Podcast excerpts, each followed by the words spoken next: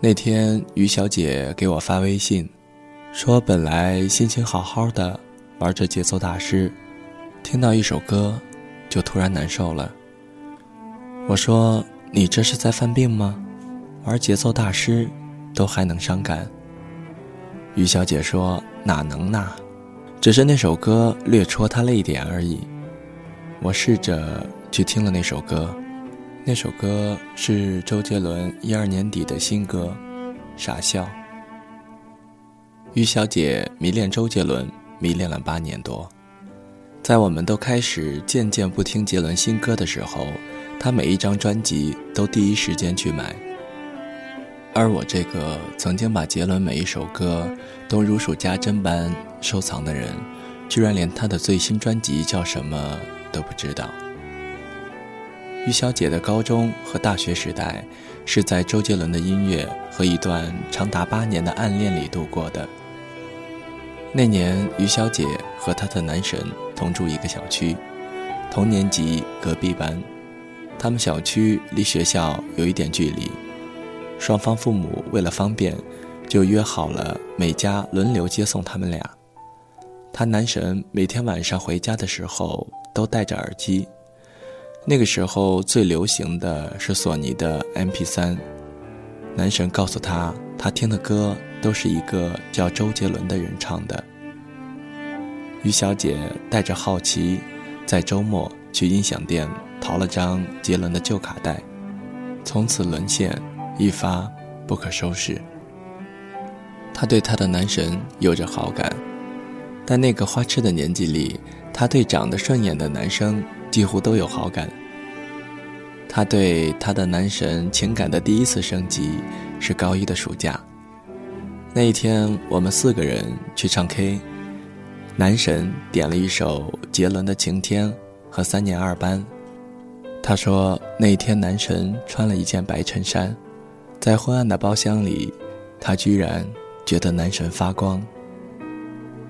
在确定男神那一天并没有穿着荧光的衣服之后，于小姐通过排除法，确信了一件事情：那天我也穿着衬衫，但是他完全看不到我，所以她肯定他对于男神超越了花痴的程度。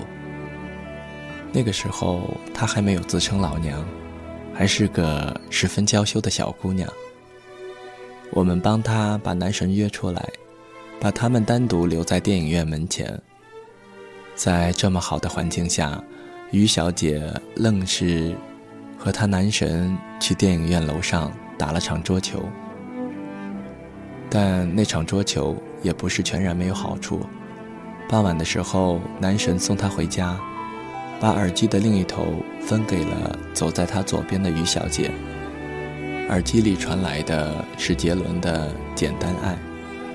那时听着耳机里口齿不清、很青涩的歌声，看着比他高一头的男神，于小姐心跳破天荒地漏跳了一拍。这便是她长达八年暗恋的开端。转眼高中时代结束，突然意识到再也无法想看男神时，就假装不经意经过他班级，偷偷看一眼的于小姐。终于下定决心要表白。那个时候，我们一个老师同教两个班，所以两个班一起办谢师宴。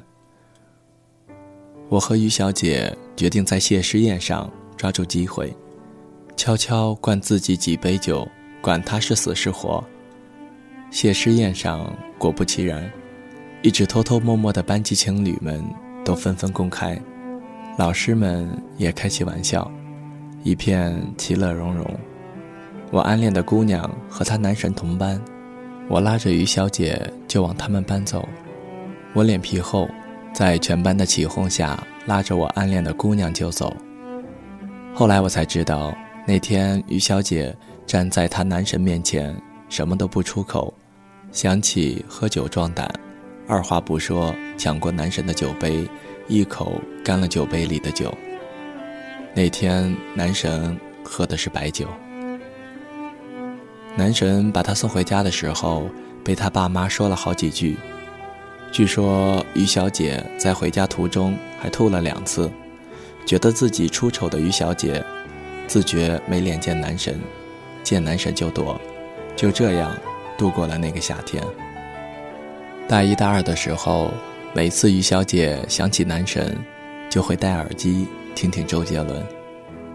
周杰伦也一步一步变红，那个仿佛只属于他们两人的秘密，被大家所熟知。周杰伦一零年来南京开演唱会，于小姐鼓起勇气约男神去看演唱会。本来都说好了，可是男神最终还是没能抽出时间。那天，于小姐买了张黄牛票，一个人听完了演唱会。整场演唱会恍恍惚惚，他说自己看不清台上的人是谁，能看到的都是自己的影子。大三，于小姐出国，出国前夜，她终于约男神到小区门口。她知道自己还是连一句“我喜欢你”都说不出口。就把要说的话写在了纸条上，偏偏那天风大，纸条还没接吻就被吹走了。那天，于小姐和男神找了一个小时，她急得直哭。那一刻，她突然觉得自己再也不可能和男神在一起了。到头来，她什么也没有说就出国了。再后来，她的男神就搬家了。于小姐和男神再次见面，已经是今年初的事了。那时他为了工作焦头烂额，男神毕业进了外企，我考研成功，开始自己的间隔年。另一个故事的男主角 Tim 开了间工作室。就这样，我们迎来了又一次同学聚会。这一次居然来了四十多号人。我和 Tim 知道于小姐这么多年来。一直没能忘记她的男神，因为他中文歌只听杰伦，每张专辑必买。他一难过就会抄简单爱的歌词。他走路喜欢站在人的左边。那天他男神一上来就喝了两杯，快散伙的时候，他叫住于小姐，对于小姐说了一句他等了好多年的话。其实那个时候。我也喜欢你呀。如果故事按照这样的节奏发展下去，大概又是一段女神等到男神的故事。只是于小姐懵了一会儿，对男神说：“是啊，那个时候我可喜欢你了。”后来我们四个又去唱 K，他点了《傻笑》这首男女合唱的歌。男神已经很久不听杰伦，男生部分都不会唱，他就一个人把这首歌唱完了。到头来，他也没有和他的男神在一起。今天我在热门微博里看到一个故事，楼主三十岁，终于等回了自己当时一直爱着的男神。我在评论里。艾特了于小姐。于小姐回复我说：“这样的故事终究不会发生在我身上。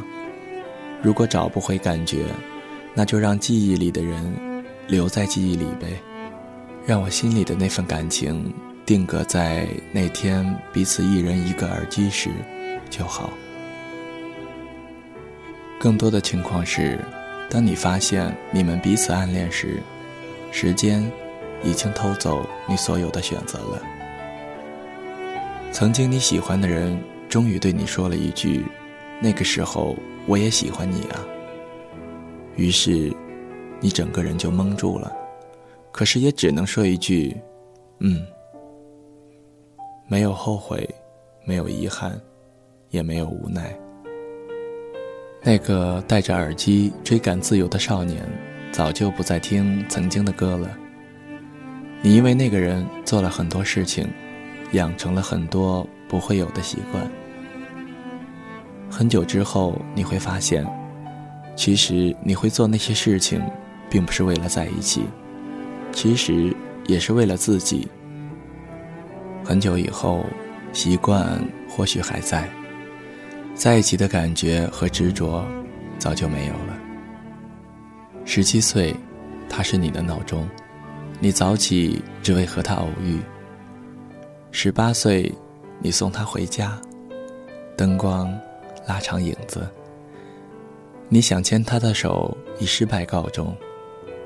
十九岁，他送你围巾，你说着真丑，却怎么也不肯摘下来。二十岁，你们煲电话粥，一整晚的话都说不完。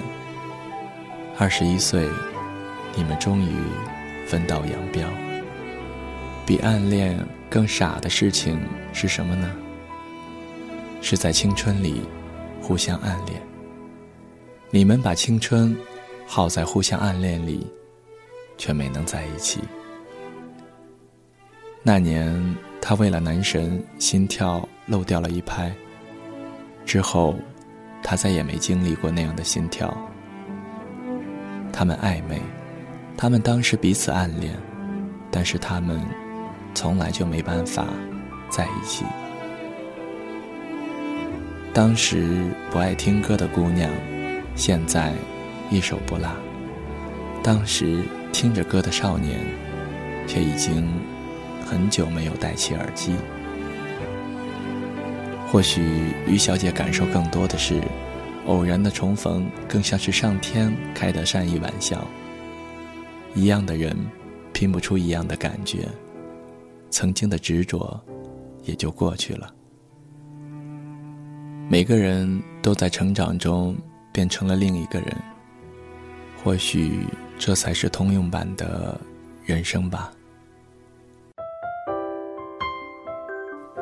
谁的声音清唱婉转流年？谁的双手挽起千年不变的誓言？用音乐品味生活，用音符记录感动。